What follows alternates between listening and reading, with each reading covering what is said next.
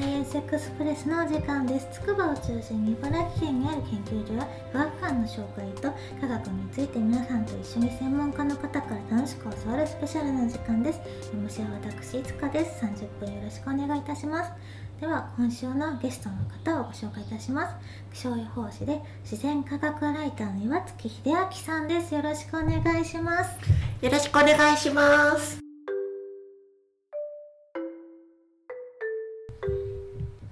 までやってきてはい。一番大変だったこととかってありますか？大変だったことですね。なんだろあそんなにそんなあれですか？思い悩み苦しんだみたいなのはないです？う結構好きなことをやってたのともうライフワークとしてこう日々の積み重ねの中で基礎的なものをこう集めてたりしてたのでそういった資料収集的なので大変だったっていうのはなかったかなと思うんですけど強いて言えばまあ締め切りとの戦いと、ね、い、あとは締め切りとたちょっと風邪ひいちゃった時に締め切りとか体調管理そうですよね。はい。人間ですからね。体調管理は大変な時はありますよね。大体締め切りが際どい時に限っていろいろ起こるんですよ。人間ってそうなんですよね。絶対重なるんですよね、しかもちょっと体調悪いだけならまだあれだけどそこに他のなんかいろいろ不幸が重なったりしちゃうものなんですよね。パソコンも不思議なもんでそういう時にちょっと機嫌悪くなったりとか。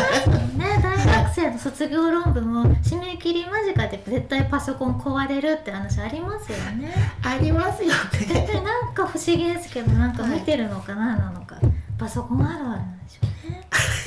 いやー怖いですね。バックアップがいかに大事かっていう。はい。ますよね。あー。じゃあ逆にこれまでやってきてやっぱ一番良かったこととか嬉しかったこと達成感があったことみたいな忘れられないこととかがあります？あ結構あるんですけれども。あそれはすごい。はい。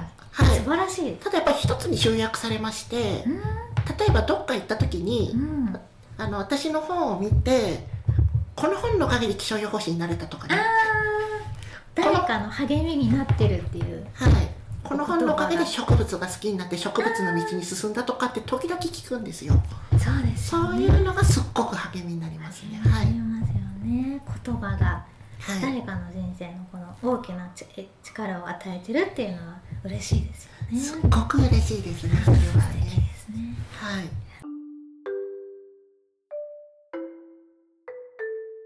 専門知識についてお伺いしていきたいと思います。はい。まず早速今の季節今11月秋におすすめの植物とかなんか自然観察注目ポイントありますか？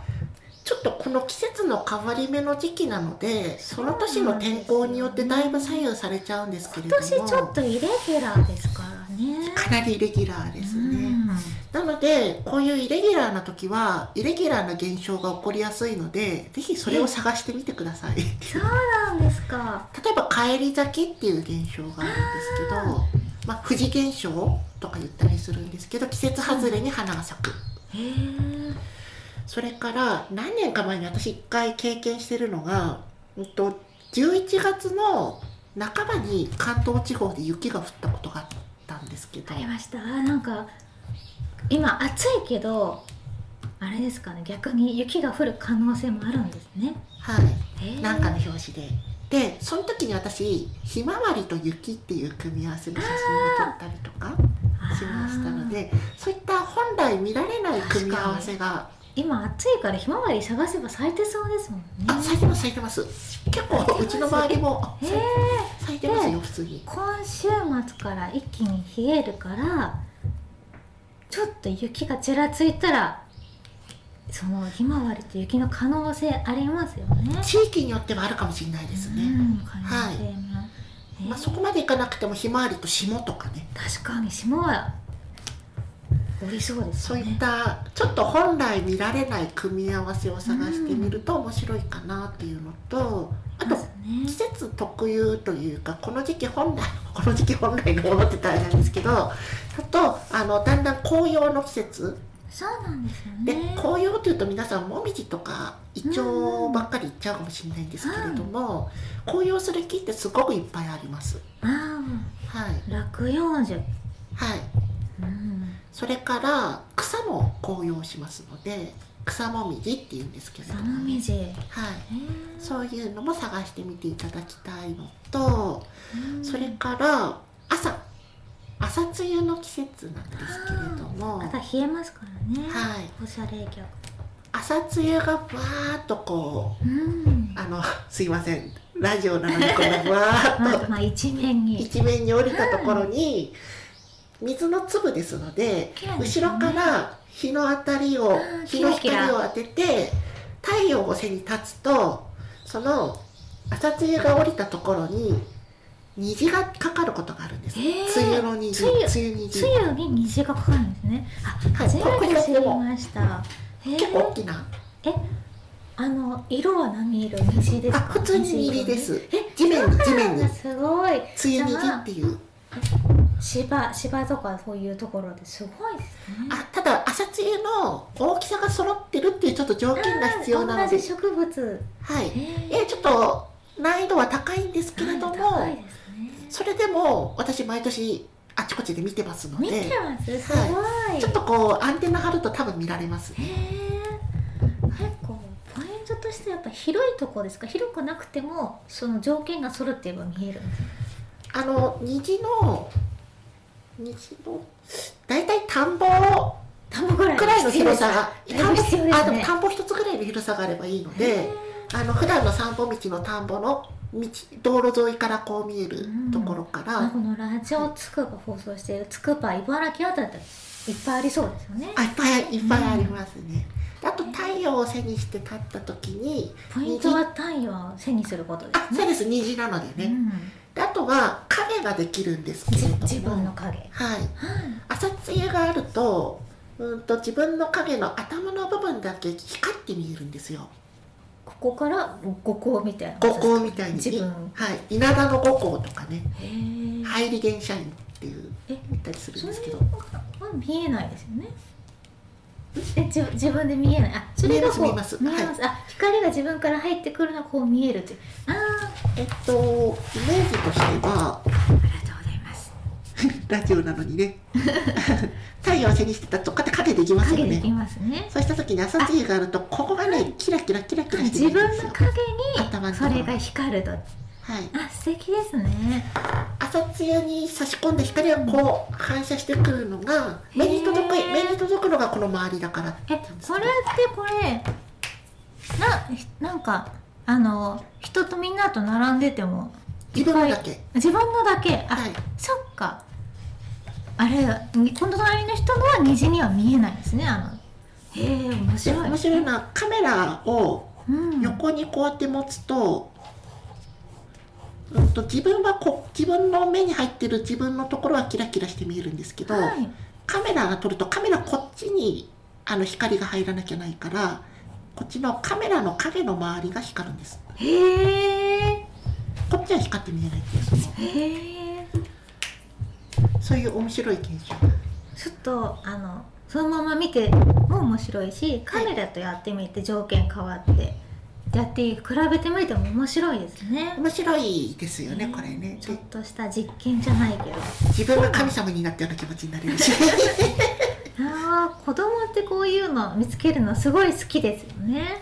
そうですよね。朝の散歩とかで。であともう一つ、この朝露の虹っていうのはじ実はすごい、まあ、こういうふうに出るんですけれどもうん。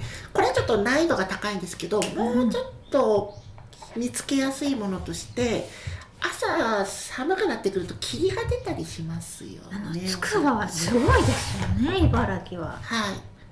出ます。朝霧川川の周りとかね。あでそれが晴れてくる。はい。それが晴れてくる時に霧があって太陽の光があった太陽の光を背にして立つと霧のところに白い虹ができます。ー。白虹霧虹私でも見たことないんですよあでちょっと多分私もね最初気づくまではなかなか見らんないのかなと思ってたけど。にくいんですかね。一回気づいたら結構見えるんだ結構出てるんですよ。へえだからなんか一回コツをつかむのが大事かもしれない。でもなんか大気光学現象とかもそう言いますよね。なんか、ハロとか全然知らないって見えてる人はすごいいつも見てるみたいな感じだけど一度見つけたら条件分かれば、はい。もう当たり前に見つけられるようになりますもんね。なんかそうみたいで私も知り合いとかにそうあのねビフォーはよく分かってないんですよね。そうですよね。そうですよ。知り合いにとかに現実とか観点上悪の話してこういう時に見られるから見てごらんって言うとしばらく経ってもう心配に出てるからあまた現実ねぐらいになってるっていう。そう。識があるとそう。あまた出てるみたいな。なりますよね、知らないとなんかすごいいつも見ててすごいねっていうふうに言われがちだけどそうなんですよでねこの後の話にもつながってくるかもしれないんですけど、実はあの昔の本えっ、と藤原作兵衛博士っていう気象学の昔の方がいらっしゃるんですけれども大気中の交渉っていうまあもう本当に大正時代とか地方の時代の本なんですけどあれを読んでると筑波山ブラブロッケン現象のすごいって言うんですよ。そうなんですか、はい、私筑波山のブロッケン現象見たことないんですけれどもなんかすごいって書いてあ筑波山でよでく見られるとか書いてあって見える人ってやっぱ朝一で登らなきゃダメってことですよね。ダメですよね、でしかもこの時期の霧って低いところに立ち込めるから山頂突き抜けちゃってるから突き抜けてますよね。だ多分違う条件になるのかな。いや突き抜けてそこから見下ろして見えるってことですかねその霧うーんとですね見下ろした時にうーんと霧がどのぐらいまで高さがあるか？上まで霧が高かったら見えるって、へえ霧のスクリーンに自分の影が映り知らされるので、うん、それが霧が抜けてるとだいぶ下すぎると影届かないですね。かないんですよ。ただそうそうらしい下から麓から見ると筑波山全部覆われてる時ありますよね確かに。はい。そういう時なんですそういう時でなおかつ太陽が ムラがあって太陽が。うん。でもなんかそう書いてあったから多分張り込みもすごい出るのかなとか思いつつ。そうなんですね。ちょっとつつくば周辺の方みんなでちょっと追いたいですねその案件見てみたいですね。あとでも多分後でもしかしたらあれするかもしれないあの事前アンケートの順番的に後になりますけどセントエルモの日もちょっと同じでね。えー、セントエルもちょっと後でまたお伺いしていきたいと思います。はい。詳しくですね。で続いてまぴちゃんの図書紹介していきたいと思います。時間がですねあんまりないんですけれどもはい。いっぱい素敵な本出されているのではい。どうします？今どれが一番おすすめとかあります？全部おすすめですけど その。あ一番新しいやつ。一番新しいの私が手持ちで今あるあここの辺れなんですよ。新散歩の花図鑑。はい。改訂版？新訂版なんですね今回出したの。へ10年くらい前かな初版出したの。新って書いてあるから、新はい。散歩の花図鑑。はい。623種。でもこれ本当にこれとかなんかヒールとか。なんかもうあし見たことはこれこれ今筑波山に咲いててこの履きあこれはねもう筑波山どころかそこいらじゅう。こら中に咲いてますか？はい。へえじゃあここであの筑波山に咲いているのでおすすめとか今これ探してみようみたいなのありますか？あ今ですかね。今というか筑波山で探してみようあちょっと季節外れなのとあとこの本って全国対象にしたのってポケット版なんで割愛しちゃったんですけれども専門書じゃないからあのはい。一般的なのばを多く載せてるってことです。筑波山に来たらぜひ見てほしいものがありまして、はい。星崎雪の下っていう筑波山にしかないのがあるんですよ。雪の下ってそもそもどんなんでしたっけ？あ雪の下はえっとまあこんな感じの葉っぱの丸い葉っぱがあって、えっと、5月ぐらいになるとこうやって穂穂がつくんですけど花の形がこういう形の花白い。こういうのがいっぱい。ランの仲間ですね。雪の下の仲間です。雪の下か雪の下族の雪の下という。ね 雪の下は雪の下でしかないですね。はい。むあの薬用植物で昔はなんか耳の 耳の薬として使使われてたからっていうあれで割とねあ丁寧に探すとあちこちにある。で、うん。今はあの日陰に生えるから、うん。日陰の下草によく使われ日本庭園とかのね。雪の下って名前だけどはい。別に季節雪冬じゃないですよね。そうですね。あのまあなんで雪の下っていうのかって諸説あるんですけれども、うん。3つくらい説があるのかな。で雪の下は多分これに載ってるんですよ。あと。の筑波山じゃなあ星崎じゃなくてた。だのその雪の下ははい。アプちゃんの109ページ。これです。あかわいいですね。あこれ見たことあります。すっごい見たことあります。はい。春。この葉っぱって似たのいっぱいいます。それともこれ葉っぱはもう雪の下です？あ雪の下ですね。はい。この葉っぱがもう特徴的ですよね。石垣とかねそうそう岩そうそう。場みたいなところに結構苔と一緒にはい生そういうとこ大好きです。ジビリムですそうそうそう。えっ、と雪の下は花は5月ぐらいですかね。初夏え食用になります？よこの葉っぱ。食べられます。天ぷらに。これ見るからに食べれなさそうって思ってたけど。ゴワゴワしてるんですけど触った感じ。天ぷらにしたら食べれるんですか？やっぱ苦いんですか？私ちょっと食べたことないんですけど。いやに庭の隅ではびこってるから今度食べてみようかなとあ思いつつ。のワプちゃんはあの植物好きだけど食べたりはしないんですか？この煮つけてすせいぜい味見程度ですかね。積極的にやうらないなん感じ、ねそっか、はい、で星崎雪の下っていうのはこれとちょっと違うんですね。これのまあバリエーションみたいなもんなんですけどうん。あの花びらが5枚あって下下が長くて上はい。3つが短いんですね、で星咲きの場合はちっちゃい花びらみたいなのが5つでなんかこうちょこちょこちょこちょこしたような感じになる。あ花の形が。長くないんですね。長くないです。雪の下で、はい、えー。それがあの筑波山は山だから見られるってことなんですね。あとね全域にあるわけじゃなくて筑波山神社周辺です。そうなんですでか筑波山の固有の植物として守られてたと思うんですけれども観察できますのでえー行けば観察できるのでぜひぜひ。えーめっちゃ見てみたいですね。はい5月頃5月頃。えーでも絶対取っちゃダメですよね。あ取っちゃダメですよね。持ち帰っちゃ絶対ダメですね、固有種だから星崎雪の下。あ写真は撮っていいですけどね。写真ももちろんですね、はい。ぜひ SNS に載せていただきたいですね。へえ見てみたいと思います。これは、はい。あの新散歩の花塚。あの強草とかね、はい。これみんなこれ玉すだれとかね。はい。見たことある。名前は知らないけどみたいな山ゆりとかもいますよね筑波山にね。ありますね。はい。とかも、そういう見たことあるっていうのがこれで名前を知ることができてそこからあのさらにもっと調べていくと固有種があったりとかいう風になっていくから植物の世界面白いなって思いますよね。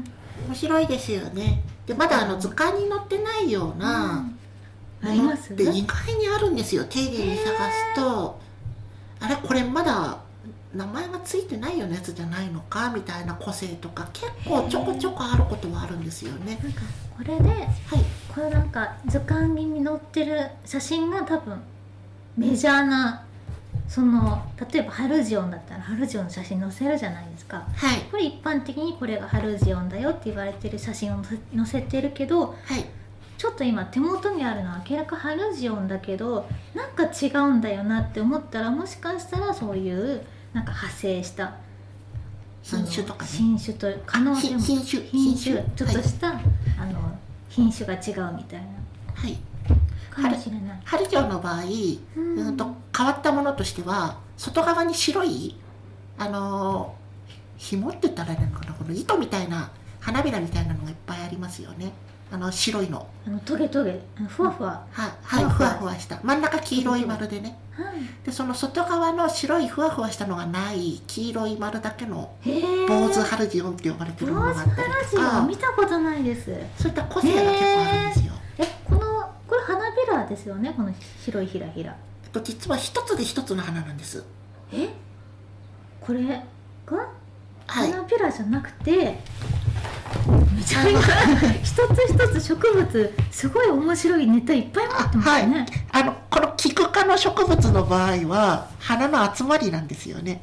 そもそも外側の花びらみたいなのでちょっとちゃんとこう種になる部分がついててこれで一つの花でこれがいっぱい集まってで真ん中はまたちょっと形が違う？うーん真ん中はこれで一つの花っていう花束みたいな状態になってるんです。キキク科に関してはね。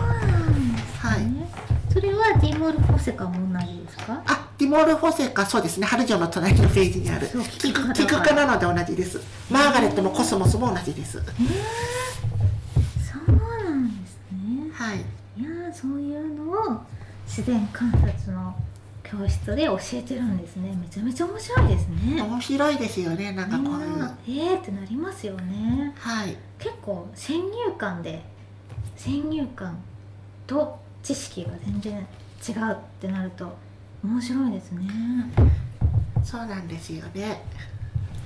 ルジオンってもともと園芸植物だったけど今やしぶとい畑の外装になってしまってるんですね。はいしかもそういった背景とかも。しかも除草剤のおかげでそうなったというね。えそうなんですか？人が除草剤使うようになったらはい。ち早くその耐性を。耐性を身につけて。へえ頭いい。で他の草が枯れちゃったところによし今のうちに入り込んでやれって言って広がっちゃったという、なんかこの本ってはい「新散歩の花図鑑」みんな本当に見たことあるのが多いと思うんですよ。はいだからちょっとしたそういう野生ウツボとかそうですね。このこの文章ちょっとした文章い一つの植物につきなんか3分4分ぐらいしかないんだけどそういった豆知識が書いてあるから、ちょっと一回読むだけで周りの人に対して一緒に散歩したり登山したりする時になんか楽しい話題を触れるようになれる。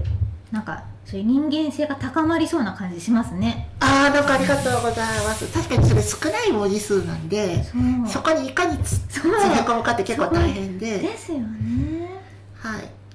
なんかネットで調べればダーっていっぱい文章は出てくるじゃないですか植物って、はい。でもちょっとした知識が欲しいぐらいじゃないですか読むはい。読者としては、だからこれぐらいの知識でなんかちょっとしたそういった散歩とかが楽しくなるようにはい。作られてるっていうのがいいですね。あありがとうございます。そうネタがすっごくある種類と、うん。全くネタのない種類とかあって。さっきからあれするといっぱいどの植物もネタいっぱいあるなと思ってたけどそうでもないんですね。なんか頑張ってひ出し絞った植物も中にはいるんですね。ありますね。あのよく見るあ遭遇頻度が高いから、あのカットするわけにいかないけれどもネタとしてそんなにないんだよなみたいなことがね。だそのそれを全部規定の文字数に収めるっていうのはこの仕事のまあ大変なところでもあるかもしれないんですけ知ど識を自分の中でやりがいは出すっていう、で意外に役に立ってあの意外なことにあの旧ツイッターあれ140字って制限がありますよね。よね。あれ鍛えられますねこれは、ライターとしてそうですよ文字数限られててでも伝えたいことはいっぱいあってって。はい。であの「いいね」の数でどれだけ関心を引いたか？あこれちょっとダメだったなとかうん。おこれはいったなとかってその評価がすぐ出るからねライター的な技術を鍛えるにはいいななんて思ってなるほど、はい。そういったあの楽しみ方もありますよね SNS は。はい。さすがですね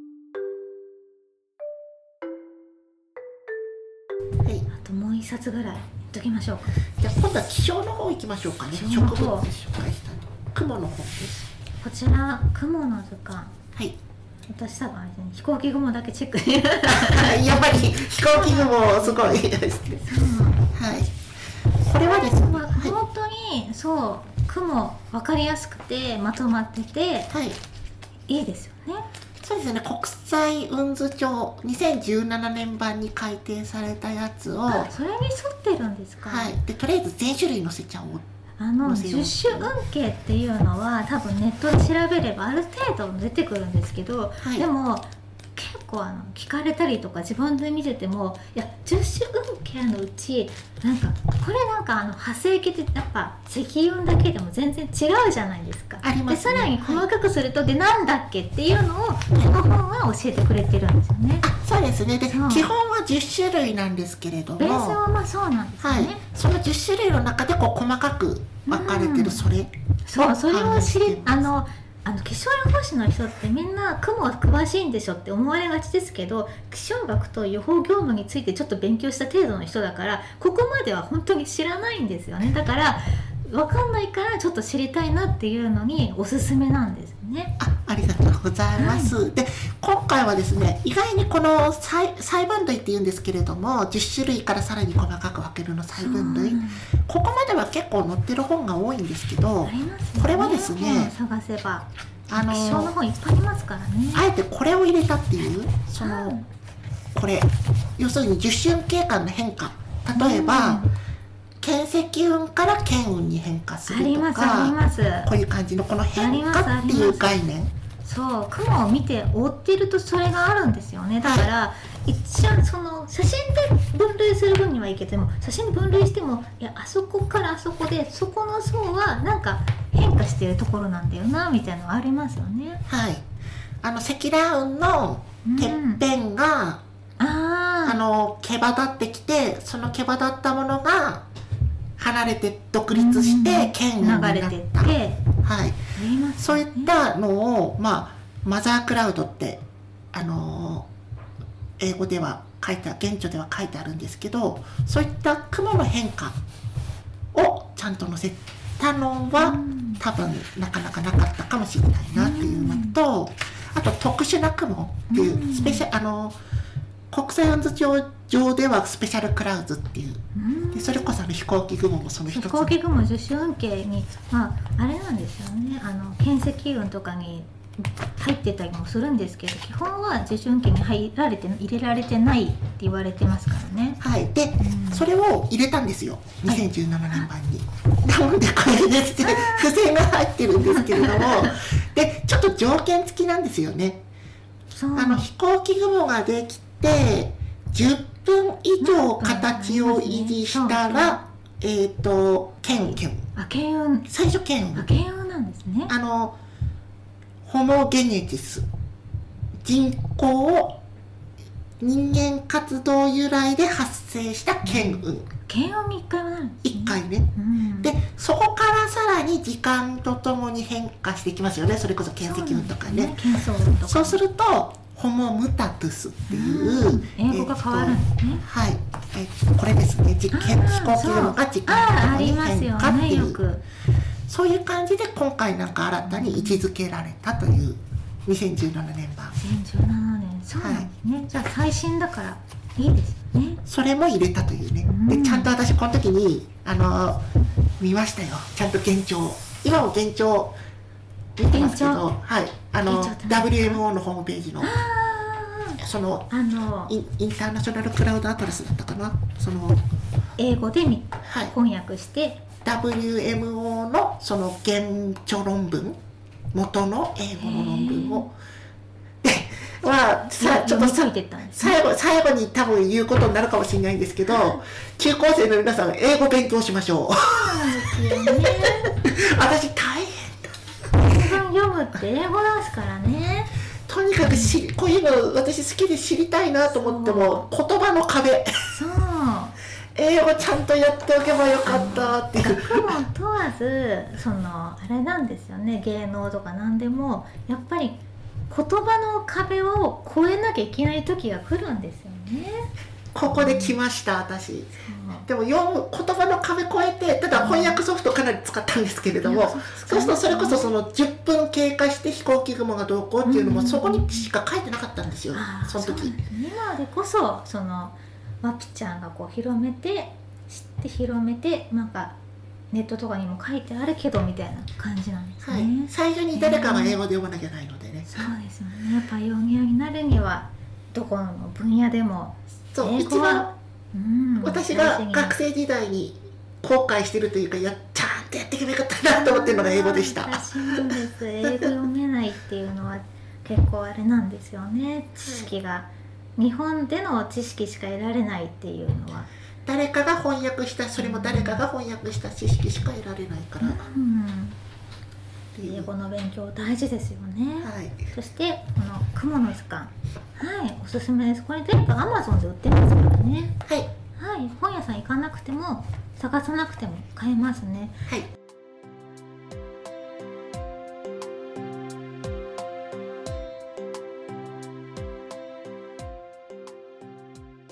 サイエンスエクスプレスは文化ネットの提供でお届けしています